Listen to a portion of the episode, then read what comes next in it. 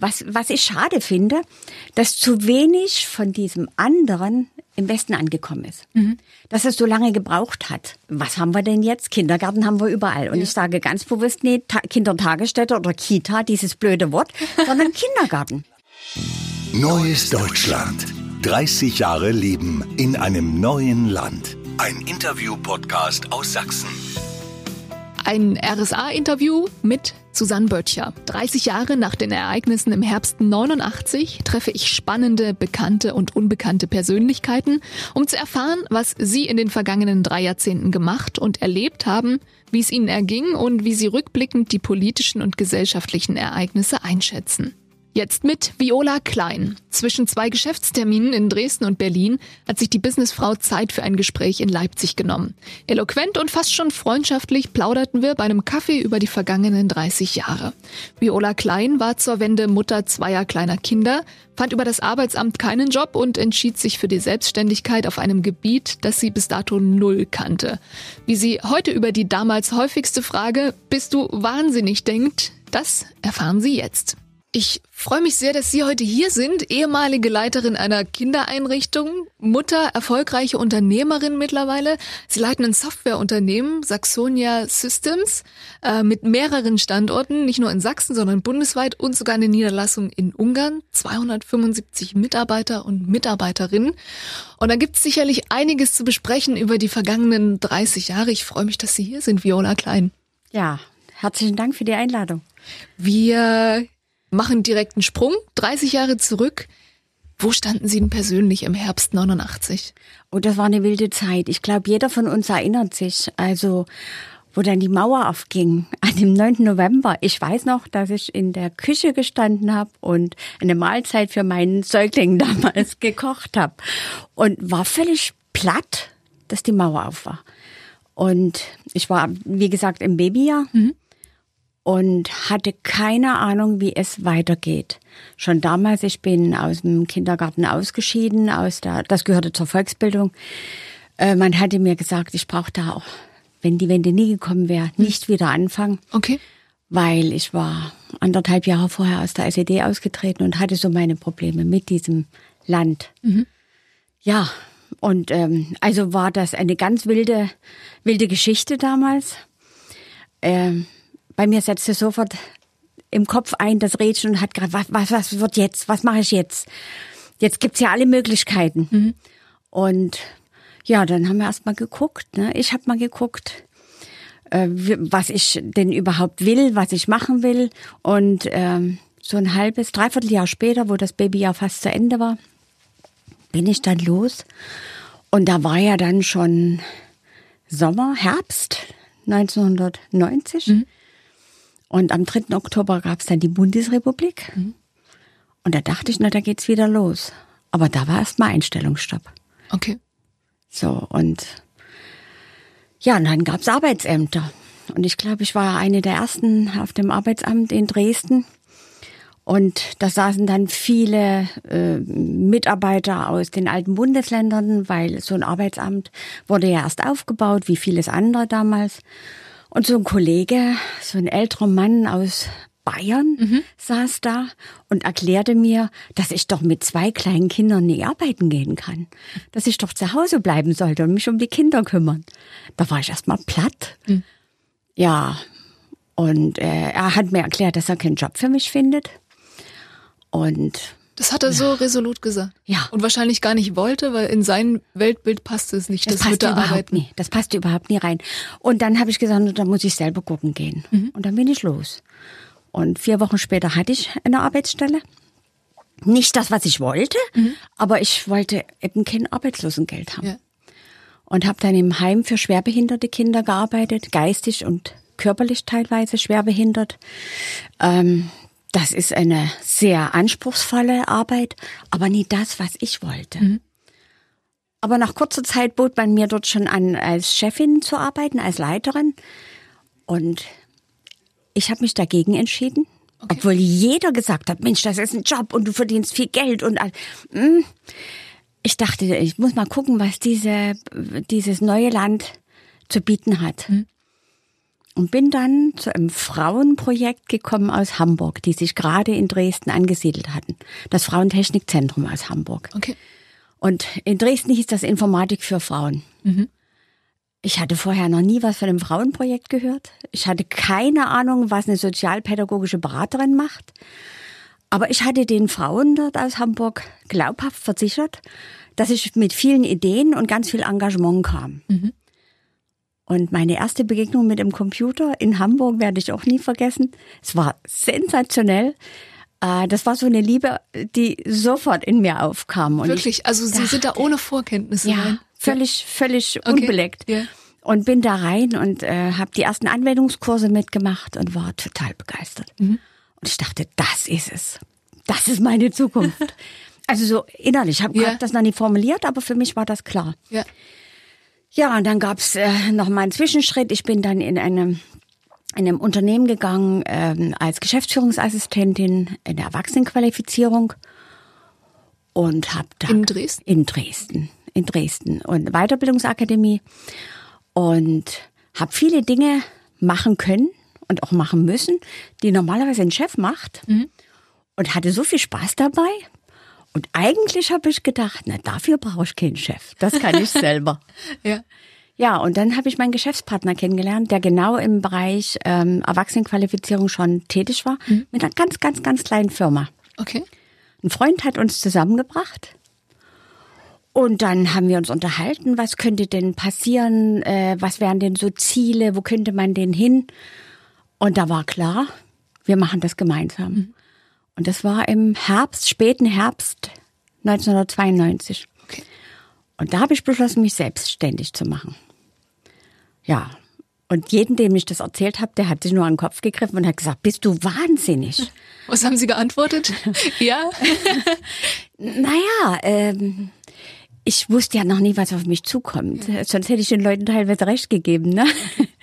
Also es war schon sehr wild. Und ähm, es war auch damals so, dass in meiner Ehe das nie gut lief und alles und ich dann so Ende 93 dann schon alleinerziehend mit zwei Kindern war und eine Firma aufgebaut habe. Äh, aber ich muss trotzdem sagen, den Schritt so zu gehen, habe ich nie bereut. Äh, die, das große Maß an Freiheit, das Übermaß, das was vorher also alles reguliert war, dann selbst zu bestimmen, was man kann und was man will und wo man hin will und mit wem man möchte, das hat mich also fasziniert. Tut's heute übrigens noch. Ja, und dann mein Geschäftspartner und ich, wir haben uns ganz tief in die Augen geguckt. Übrigens haben wir bis heute noch keinen schriftlichen Vertrag. Okay. Wir sind Geschäftspartner seit Ja. 28 Jahren. Und ähm, das funktioniert, weil jeder andere Stärken hat. Und jeder etwas macht, von dem er glaubt oder von dem er weiß, dass er das besser kann als der andere. Und wir zweifeln Entscheidungen nie an. Und wir haben uns noch nie gestritten um Geld. Immer nur um Sachthemen. Ja. Und das ist ziemlich ungewöhnlich in einer Partnerschaft. Da haben wir beide Glück gehabt, denke ich. Ja. ja. Das klingt alles so, als wäre das äh, relativ schnell Ihr drittes Baby geworden. Das war mein drittes Kind, ja. Ja. Und es ist natürlich nie so gut und schnell gewachsen wie die anderen zwei. Aber äh, ich glaube schon, dass es viel, viel ausmacht, wenn man mit Leidenschaft rangeht. Und manchmal im Nachgang sage ich auch, es ist, war besser, dass, dass ich nie alles wusste, was auf mich zukommt. Ja. Weil dann hätte ich mir das vielleicht verkniffen. Sie ähm, können sicherlich bestätigen, dass es für ganz viele ähm, DDR-Bürger schwierig war, weil ihre Lebensleistung neu bewertet wurde. Da wurden äh, Schulabschlüsse, Studienabschlüsse, ähm, Berufsabschlüsse nicht anerkannt oder umgedeutet. Ähm, nun waren sie Arbeitgeber. Wie war denn das auf der anderen Seite zu stehen und die Schicksale der Bewerber zu hören? Naja, das ging ja nicht ganz so schnell. Ne? Wir haben angefangen mit drei Leuten und äh, haben die Weiterbildung ausgebaut. Und zwar richtig und mit, mit Hochleistung. Wir sind angetreten gegen Firmen aus den alten Bundesländern, äh, die teilweise mit einer Wirtschaftsmacht gekommen sind. Äh, den konnten wir nur Innovation oder Engagement und Leidenschaft entgegensetzen. Aber wir haben es trotzdem geschafft, innerhalb von drei Jahren zu den führenden Weiterbildungsanbietern im Bereich Erwachsenenqualifizierung ähm, im Hochschulbereich zu werden. Und zwar in der Region Dresden Okay. und Umfeld. Ja. Und äh, unser Ziel war, waren zwei Dinge. Hochschulabsolventen im Bereich Vertrieb mhm. und im Bereich IT, also damals Datenverarbeitung, ja, ja, ja. Äh, äh, weiterzubilden. Und wir waren auch die ersten Partner von Microsoft in Dresden. Wir haben also ganz schnell den Kontakt auch zur großen Industrie gesucht. Zu den Abschlüssen. Natürlich fehlte da an vielen Stellen was. Aber wir brauchen da nicht diskutieren, dass die Ärzte mindestens genauso gut ausgebildet waren. Mhm. Und die Lehrer ja. oder eine Kindergärtnerin, die einen Fachschulabschluss hat, mhm. war super ausgebildet, deutlich besser als in den alten Bundesländern. Da konnte ich mich nur totlachen, dass es da noch eine zusätzliche Ausbildung gab. Mhm. Das war in vielen anderen Berufen auch so. Aber in der Informatik war es natürlich so. Es waren, die Möglichkeiten waren beschränkt. Ähm, aber was nie eingesetzt hat, war eine Differenzierung. Und vieles ist von außen ganz anders betrachtet worden. Meine Eltern sind ähm, auch einen sehr unterschiedlichen Weg gegangen. Mhm. Mein Vater ist nach der Wende arbeitslos geworden und hat nie wieder einen Job gefunden, mhm. während meine Mutter nicht einmal geklagt hat. Die wirklich auch aus ihrer Arbeitslosigkeit, der Betrieb wurde abgewickelt, weil er ja nie effizient arbeiten konnte, mhm. mit alten Maschinen und, und, und. Aber meine Mutter hat nie geklagt. Die ist dann arbeiten gegangen. Der hat als Verkäuferin gearbeitet auf einem Markt in Dresden oder, oder, oder. Mhm. Und das fand ich sehr bewundernswert. Habe ich übrigens bei ganz vielen anderen Frauen auch so erlebt. Mhm. Und ähm, ich habe großen Respekt vor den Leistungen der Männer und Frauen, die in der Zeit wirklich, also die hatten es nie leicht, mhm. muss man einfach sagen. Ja. ja. Ähm, aber dann so nach, nach einer, einer Zeit, so drei, vier, fünf Jahre, hatte doch jeder auch die Gelegenheit, sich selber weiterzubilden. Es gab unglaublich viele Angebote, die das Arbeitsamt bezahlt hat oder große Unternehmen auch bezahlt haben. Mhm. Für manche war aber die Konsequenz wegzugehen. Aus Dresden, Leipzig oder Chemnitz oder aus den Dörfern. Tja, das ist schade, mhm. weil es auch Familien auseinandergebracht hat. Aber jetzt im Rückblick gesehen, 30 Jahre sind das ja fast, ne? Das ist irre. Das kann man sich kaum noch vorstellen. Und jetzt ist, ich kann jetzt nur von Dresden sprechen, wo ich öfter bin, ähm, es ist sehr durchmischt. Mhm. Ich habe ganz viele Freunde, die inzwischen 20 Jahre in Dresden wohnen. Mhm. Das sind für mich Dresdner. Yeah. Ja. Ähm, und diese, diesen Unterschied, also zwischen West und Ost, ich glaube, der wird mit der Generation irgendwann mal aussterben. Mhm. Ähm, die jungen Leute, meine Söhne, haben West und Ost für die kein Thema. Die sind, der Große wohnt in Bielefeld und der Kleine in Berlin. Mhm. Ja, für die ist Deutschland Deutschland. Ja. Das ist Geschichte. Und äh, vielleicht tut es auch dem einen oder anderen gut, mal zu gucken und sich zu freuen an dem. Ich war hier an der Leipziger Innenstadt, kriege ich immer Gänsehaut. Mhm. Wenn ich hier langlaufe, ich habe inzwischen ein Büro hier in Leipzig. Mhm. Ich bin totaler Fan dieser Stadt. Also großartig. Und diese Leistungen sind ja alle entstanden, da war ja schon was und da hat sich was entwickelt. Mhm. Und das waren ganz, ganz viele Leute, die hier zu Hause sind. Empfinden Sie das auch so, dieses Zusammenwachsen, wenn Sie mit, ähm, mit Westdeutschen zu tun haben? Dass die das nicht interessiert, ob jemand aus dem Osten oder aus dem Westen kommt? Das ist unterschiedlich. Es kommt auch an, mit wem man spricht. Mhm. Also am Anfang, kurz nach der Wende, oder sagen wir mal so, wo wir dann die IT-Firma aufgebaut haben. 94 haben wir die IT-Firma gegründet. Und dann so ab 97, 98 war ich viel unterwegs in den alten Bundesländern. Mhm. Und ähm, weil wir haben unsere Kunden ausschließlich dort. Wir haben in Sachsen gar keine Kunden mehr. Mhm. Ne? Ja, also da spielte das noch eine Rolle. Und nun kann man ja mein Sächsisch nie ganz wegstellen, möchte ich auch gar nee, nicht. Ja. Jeder kann das doch wissen. Ich bin aus Sachsen ich ja. bin da auch stolz drauf. Mhm. Ähm, aber ich glaube, ähm, genau wie das hier ist mit den jungen Menschen, die jungen Menschen in, in den alten Bundesländern interessiert es überhaupt nicht. Mhm. Die Eltern fragen teilweise nach in, im Bereich Business oder wenn sie unterwegs sind bei Kunden spielt das manchmal eine Rolle, gerade jetzt, ne? Ist die 30 Jahre sind so ja. im, im Kopf verankert, ja. dass da mal jemand nachfragt oder so. Aber es spielt kaum noch eine Rolle, ob da, ob man da Geschäfte macht zusammen oder nicht. Mhm. Also, nee, es ist mir nie so begegnet. Okay. Ähm, weil wir gerade wieder bei dieser 30 sind, äh, ich war auf ihrer Homepage und mir ist ein ganz tolles Foto aufgefallen. Es sind zwei. Einmal, glaube ich, von 1992, noch schwarz-weiß mhm. und äh, dann nochmal aus diesem Jahr. Ja. Äh, was schießt Ihnen da in den Kopf, wenn Sie diesen Vergleich sehen? Wir haben uns überhaupt nie verändert. nee, also Spaß beiseite. Nee, das ist schon ein Ding. Manchmal, ähm, gerade jetzt, wenn man so gefragt wird und ne, man alte Bilder raussucht oder ich habe jetzt mal ein Interview gegeben für, für eine Journalistin, die ein Buch schreibt mhm. über Frauen im Osten und über, über die unterschiedlichen Lebenswege. Da ist man schon ein bisschen verwundert, ne? Mhm. dass die Zeit A so schnell vorbeigeht und B, was so alles passiert ist in der Zeit. Mhm. Natürlich habe ich ganz äh, tolle Höhen erlebt, aber auch tiefe Tiefen. Mhm. Und ähm, das geht jedem so, ob er selbstständig ist oder nicht. Ja. Aber was an was ein Unternehmer oder eine Unternehmerin dann doch ein bisschen im Rücken, im Nacken sitzt, ist auch die wirtschaftliche Verantwortlichkeit. Und das war nie immer lustig. Mhm. Na, wenn sie dann wissen, es ist eine Krise im Unternehmen und sie wissen nicht so richtig, wie sie diese Krise handeln sollen. Mhm. Und wie man aus dieser Krise vor allen Dingen rauskommt ohne das Image zu beschädigen, das Unternehmen zu beschädigen, die Mitarbeiter irgendwie also äh, schlechter zu stellen mhm. oder so. Also solche Dinge, die haben mich manche schlaflose Nacht gekostet.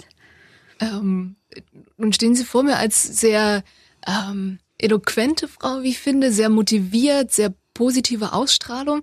Äh, Sie haben mal gesagt, ich bin nur das geworden, was ich geworden bin, weil ich diese Vergangenheit hatte. Ähm, was glauben Sie, wer aus ihnen geworden, wenn es die Wende nicht gegeben hätte? Wow, die Frage habe ich mir auch schon gestellt. Mhm. Ich war ja damals auch in einer, in einer Lebenskrise. Ich war in einer Lebenskrise, weil ich war ein Kind dieser DDR. Ich bin auch in einer Familie aufgewachsen, die sehr sozialistisch geprägt war und äh, bin irgendwann zu der Erkenntnis gekommen, das, was in dem Land, in dieser DDR passiert, ist nie meins. Mhm. Und deswegen habe ich angefangen, auch bei verschiedenen Aktivitäten in Dresden mitzumachen. Was ich aber nie wollte, äh, war eine, eine Bundesrepublik damals. Mhm. Damals wollte ich eine andere, eine bessere DDR. Und dass das nie funktioniert, ist mir dann aber erst Jahre später klar geworden. Mhm. Tja, ähm, es ist schwer, das zu behalten, was eigentlich gut war und mitzunehmen. Mhm. Aber viele Dinge, nämlich die gute Ausbildung, die konnte man mitnehmen. Mhm. Ähm, auch die, ich denke mal, eine ordentliche Erziehung, die die meisten von uns hatten. Sich zu engagieren, nämlich auch gesellschaftlich zu mhm. engagieren. Das habe ich als Kind gelernt und das mache ich heute noch, mhm. weil das für mich zum Leben dazugehört. Und äh, ich glaube, das hat mir auch geholfen. Ein Teil auch ähm, empathische Menschen, ne? Also dazu zähle ich mich, äh, verstehen doch einfach, also besser die gesellschaftlichen Umwandlungen auch mhm. und das, was da alles passiert ist. Also viele Ansätze. Äh, ich glaube schon, dass das dazu beigetragen hat, dass ich das bin, was ich heute bin, nämlich äh, in, in, in ein Unternehmen mitzuführen, Verantwortung zu tragen und dabei eben nie abzuheben. Und nie zu denken, na, die anderen machen das schon, hm. ne? Und ich verdiene Geld. Hm. Äh, vielleicht mal ein Wort dazu. Mein Geschäftspartner und ich, wir haben nie als unsere oberste Priorität gesehen, Geld verdienen. Mhm. Natürlich will jeder gut Geld verdienen, das ist doch klar. Ja. Spricht kaum jemand drüber. Wir wollen das auch gerne. Aber wenn ich Geld verdiene, dann habe ich natürlich auch bestimmte Reserven übrig und kann andere Dinge tun. Mhm. 1994 war unser erstes großes Sponsoring-Projekt, dass wir einer Grundschule in Dresden ein Computerkabinett geschenkt haben. Gemeinsam mit äh, drei anderen Firmen, mhm. mit Microsoft, Phobis, die gibt's heute ja. nicht mehr und Escom gibt's auch nicht mehr. Mhm. Aber das war so das Erste. Und das war das erste Mal, dass wir rausgegangen sind und uns engagiert haben. Und ich glaube, das ist, kommt mir hier im Moment viel zu wenig vor. Ich weiß nicht, woran das liegt. Mhm. Ob jeder nur mit sich zu tun hat, weil die, die Zeiten des, des existenziellen Kämpfens und verstehen, wie die äh, Gesellschaft äh, so funktioniert, mhm. die ist vorbei. Mhm. Und jetzt in dem Alltag angekommen, erwarte ich eigentlich auch von Unternehmen, die Geld verdienen, dass sie einen Teil des zurückgeben. Egal wofür sie sich engagieren. Da gibt es tausend Projekte, mhm. die man machen kann. Und das wäre mal so ein Aufruf, nicht bloß der normale Mensch ist äh, mit seiner gesellschaftlichen, freiwilligen Arbeit, ja. ne? sondern auch die Unternehmen, dass die was zurückgeben. Mhm. Und das werfe ich den großen Unternehmen vor, dass die in Sachsen zu wenig tun. Das ist ein guter, guter Stichpunkt. Äh, was machen Sie da gerade? Wir haben viele Dinge, die wir machen. Aber ein großes Projekt ist, wir haben eine Stiftung in Südafrika mhm. und helfen dort Kindern von HIV-infizierten Müttern, ihr Leben in den Griff zu kriegen. Mhm. Also den Müttern und den Kindern. Wir helfen Müttern, jungen Frauen, die HIV-infiziert sind, ein gesundes Kind auf die Welt zu bringen. Das geht. Mhm. Da gibt es verschiedene Behandlungsmöglichkeiten. Und ähm, für diese ganze Sache braucht man natürlich viel Geld. Und ich renne immer wie eine Wilde durch ganz Deutschland und, und, und erzähle, was wir da tun und äh, sammle Geld, unter anderem auch mit einer großen Gala in Dresden, die Hauptgala. Mhm. Und äh, ja, und es ist uns gelungen in den letzten fünf Jahren eine Ansteckungsrate bei den schwangeren Frauen von Mutter zu Kind von fast 70 Prozent auf unter zwei Prozent zu bringen. Ja, und das machen wir mit 800 Geburten mhm. im Monat. Im Monat? Ja. Stark. Und das ganze Geld, was da, was dafür benötigt wird, sammeln wir in Dresden. Mhm. Und das ist so ein tolles Projekt. Und wie viele Dresdner da mitmachen, da bin ich ganz stolz. Mhm. Finden Sie, dass ähm, die Darstellung des Ostens in den, ähm, ich sag mal, bundesweiten Medien ähm, ist schwierig. Sie, Sie schütteln gerade schon mit dem Kopf. Ist, ist ein schwieriges Thema, oder? Ist ganz schwer. Ich habe manchmal das Gefühl, dass es äh, nicht jedem Journalisten, aber manchen Journalisten sogar Spaß macht, immer auf darauf einzuhauen, was nie funktioniert. Mhm. Äh, ein Beispiel. Unsere Gala ist eine feine Sache. Mhm. Ne? Und es geht wirklich für dieses Projekt, das kann man alles überprüfen, auch im Internet. Wir veröffentlichen alles so. Denken Sie, eine Zeitung im Westen berichtet darüber? Mhm. Aber die Bunde berichtet, wenn in Hamburg ein Laden eröffnet wird. Mhm. Ja, weil das ist aus dem Osten. Ja. Punkt. Ja. Das sind so Dinge. Aber dafür, anderes Beispiel. Letztens war die Bundeskanzlerin in Dresden im Albertino mhm. und da waren Frauen eingeladen. Diese ähm, Konferenz gibt es in Abständen. Ähm, der Herr Kretschmer hat die entwickelt mhm. und hat da wirklich gute Fragen äh, entwickelt. Die Frauen, die Unternehmerinnen, selbstständige Frauen in, in Führungspositionen, wer auch alles da war. Frauenvereine. Mhm. Waren 700 Frauen da, die wirklich gerne dahin gekommen sind, die zuhören wollten. Mhm. Und was hat die, was hat die meisten äh, Journale gemacht?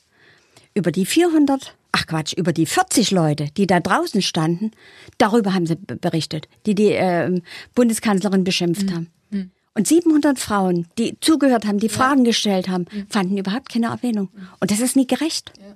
Ich finde das nie gut. Und das sage ich auch überall, egal wo ich bin. Mhm. Ähm, ich muss mal noch was zitieren von Ihrer Homepage. Ähm, da gibt's einige Philosophien, mhm. Firmenphilosophien. Und eine fand ich besonders schön. Fehler passieren und darum leben wir eine offene Fehlerkultur. Das Feiern der Fehler als Erkenntnisse für die Zukunft ist ein wichtiges Prinzip. Ah, Gibt es Fehler, die Sie bereuen von Unternehmensaufbau am Anfang? Naja, also äh, Fehler haben wir ja gemacht, klar, und bestritten, und zwar ganz viele. Ähm, aber wenn wir die nie gemacht hatten, wären wir zu bestimmten Erkenntnissen gar nicht gekommen. Sicher hätte mir vielleicht Jahre ein Betriebswirtschaftsstudium irgendwo an einer Universität gut getan, aber mhm. die Zeit war einfach nicht. Ja. So. Also Fehler macht jeder. Das Schlimme ist, wenn man Fehler unter den Teppich kehrt. Ich glaube, und das ist unsere Erfahrung auch im Unternehmen, mhm. äh, dass es gut ist, wenn man die Fehler offen anspricht. Und wir haben diese Kultur zum Beispiel in unserem Strategieteam, wo wir über solche Dinge offen reden. Und wenn Sie darüber nie offen reden, können Sie das nächste Mal das nie besser machen. Mhm. Und äh, so Fingerpointing, was so gerne gemacht wird, ne? Du warst das, du bist da ja. schuld und sowas. Das gibt's bei uns nicht. Okay. Das wird bestraft. ja, nee, wir, wir wollen das nicht. Wir sind völlig anders aufgestellt. Mhm. Wir sind agil aufgestellt. Das ist ein eigenes Thema. Da könnte ich Ihnen so viel erzählen dazu. Aber das hat uns wirklich geholfen, auch zu einem tollen Team zu werden. Mhm.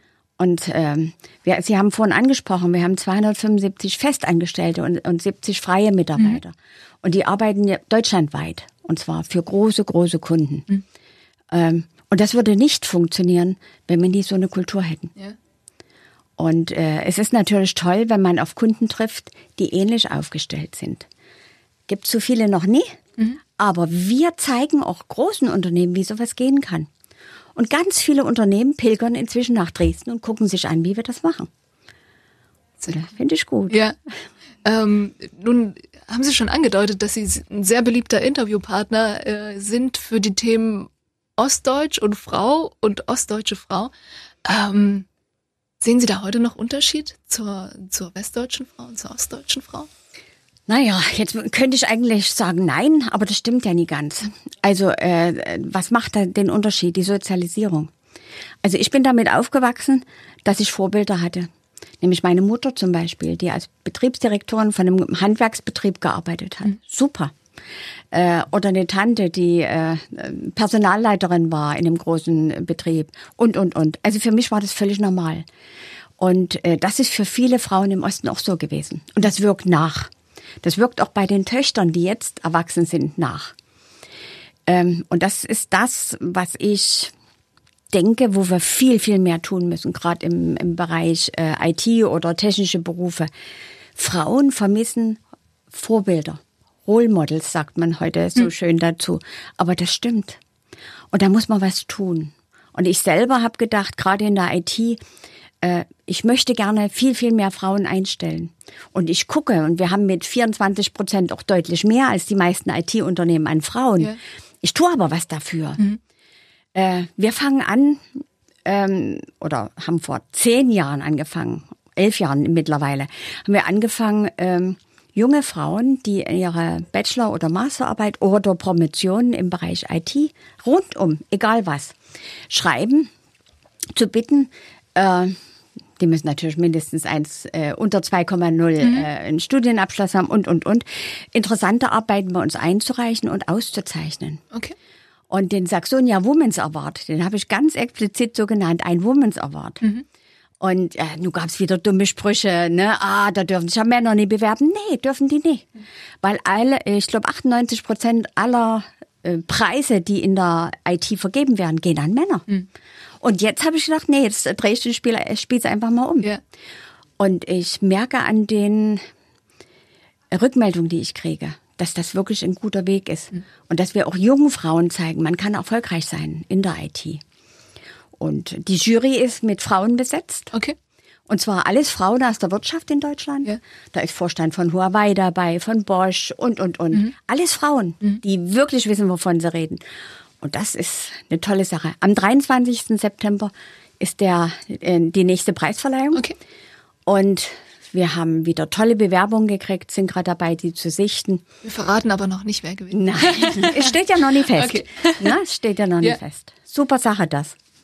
Ähm, nun haben Sie vorhin erzählt, dass Sie aus einer Unzufriedenheit aus der SED ausgetreten sind und eigentlich keine BRD wollten, sondern eine DDR 2.0, wenn ich das mal ja. so formulieren darf. Äh, Reisefreiheit gehörte sicherlich auch dazu, oder? Ja, na klar, na, das äh, Reisefreiheit war ein Punkt von ganz vielen. Wobei das bei mir da eigenartigerweise gar nicht an erster Stelle stand. Okay. Ähm, mich hat einfach abgestoßen damals diese Kultur des Lügens. Mhm. Und das, da habe ich heute noch ein Problem. Egal wie, äh, man kann über alles reden. Aber wenn jemand lügt, mhm. ist das für mich das Schlimmste, was man machen kann. Vertrauensbruch hoch zehn. Und mein Vertrauen in diese äh, DDR-Führung war echt, ja, war nie bloß erschüttert, das war weg. Mhm. Und von daher war mir dann nach vielem, was ich erlebt habe und äh, darüber nachgedacht habe und gelesen habe, klar, das hätte sich nie reparieren lassen. Und Vers Versuche gab's ja. ja. Aber dann hätte man einen ganz radikalen Schritt machen müssen. Und die Menschen waren einfach müde dieser Diskussion. Mhm. Und viele, die heute ähm, ganz anders denken, für die äh, das Reisen das Wichtigste und das Schönste und das Beste war, äh, denken heute ganz anders. Mhm. Mhm. Und im, im Rückblick muss ich sagen, ich hatte eine wunderbare Kindheit und Jugend.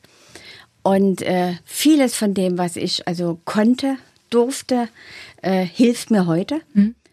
Aber ich bin sehr zufrieden mit dem, wie das heute ist es gibt viele Dinge, die mich stören und äh, ich würde vieles äh, ja, ändern, wenn ich könnte, aber ich kann die Welt nie retten. Das mhm. ist jetzt ja schade, ne? aber ich glaube, Sie gehen mutig voran. Ja, ja klar. Bei der, bei der Änderung.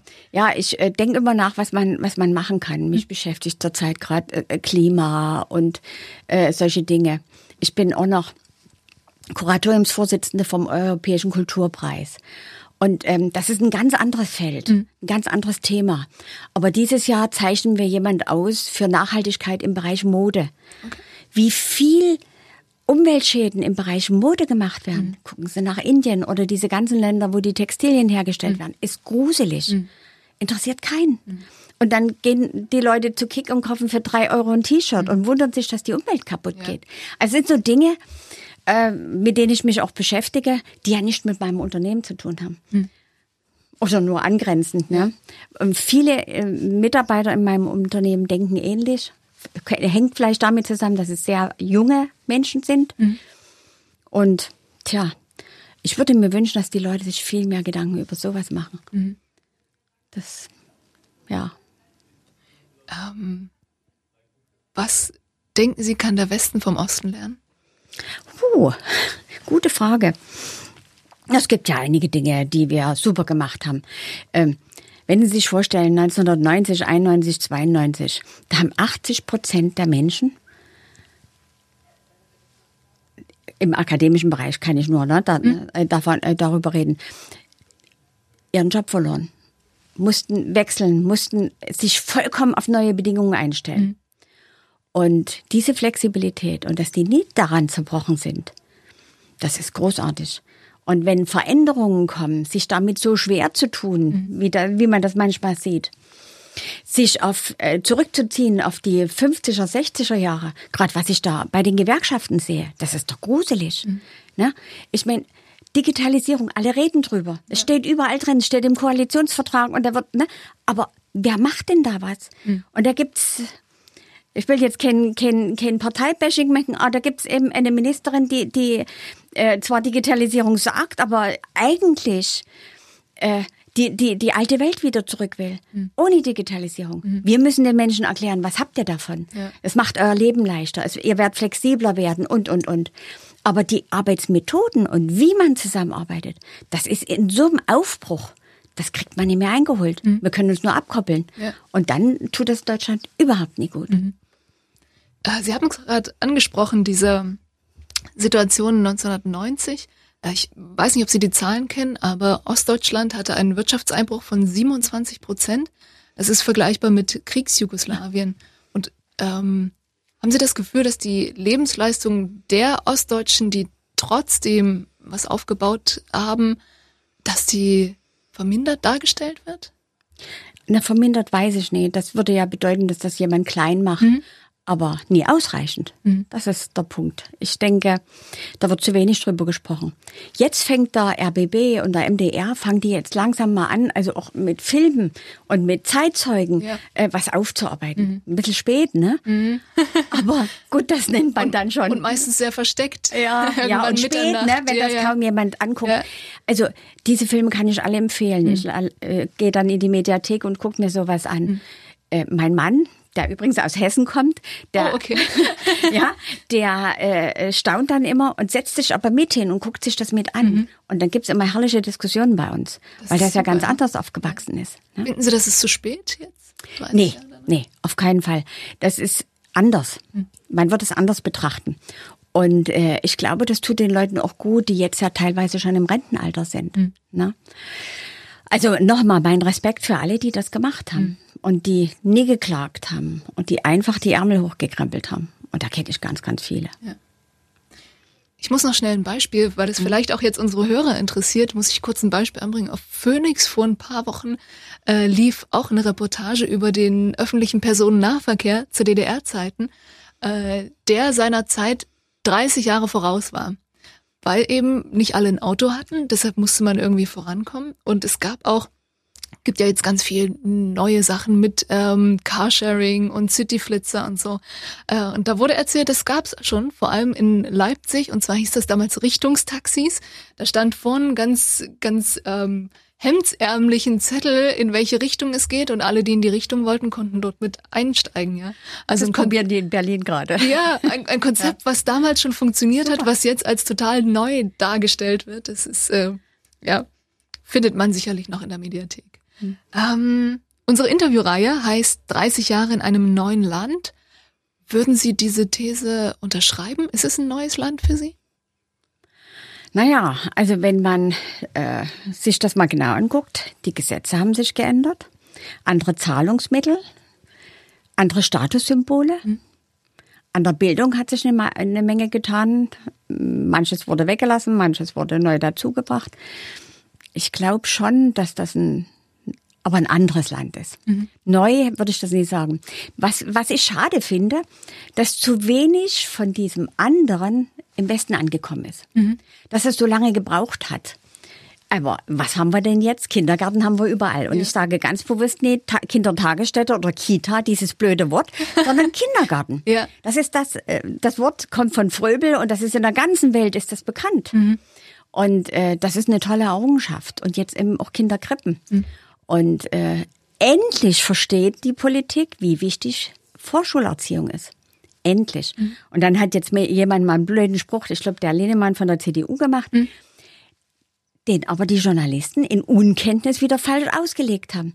Natürlich ist es wichtig, dass die Kinder Deutsch sprechen. Ja. Klar. Und deswegen würde ich Vorschule verpflichtend machen für alle Kinder. Mhm. Das tut auch den deutschen Kindern gut, die zu Hause sind. Mhm. Punkt. Ja. Also, diese, diese, diese guten Sachen, die wir so entwickelt hatten und der Kindergartenplan, wenn sie mal die ganze scheiß Pädagogik da rauslassen, ja. äh, Pädagogik, nee, die ganze Politik rauslassen, ja. so meine ich ja. das. Wenn sie das rauslassen, war das super. Mhm. War wirklich, also die Kinder waren alle schulreif. Mhm. Und so eine Lehrerin heute hat es gar nicht einfach. Mhm. Na, man kann ein, zwei, drei Kinder integrieren, aber die Hälfte der Klasse geht schon nicht mehr.